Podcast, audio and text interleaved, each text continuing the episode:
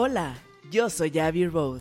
Bienvenidos a Soy, un podcast donde exploraremos temas de espiritualidad, conciencia, reflexión, meditación y sobre todo un espacio para que puedas encontrar en ti esa mejor versión que está esperando ser descubierta. Soy un espacio para ser.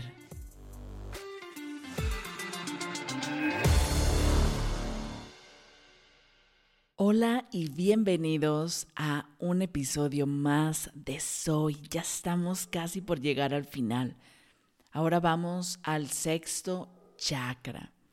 Si tú en este momento, este es el primer episodio que estás escuchando de chakras, de Soy, te recomiendo que te vayas al primer chakra y empieces a hacerlos en orden.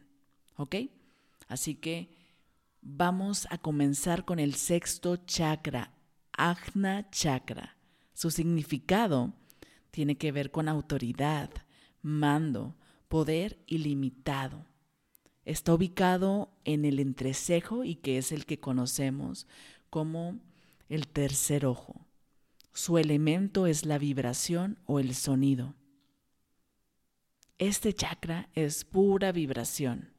Su tema principal es la visión, poder ver hacia adentro y ver hacia afuera. Su sonido es aum. Su arquetipo es el visionario.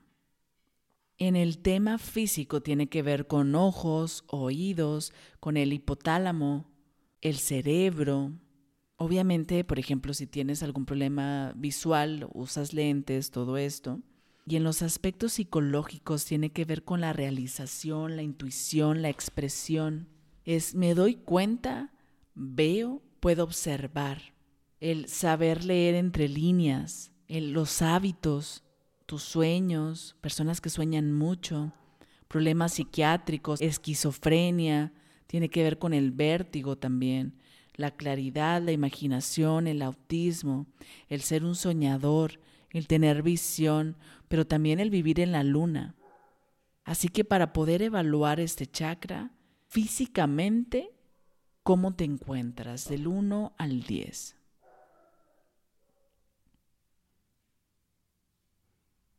Y ahora si nos vamos a tu intuición, ¿qué tanto tienes desarrollada esa parte de la intuición en ti?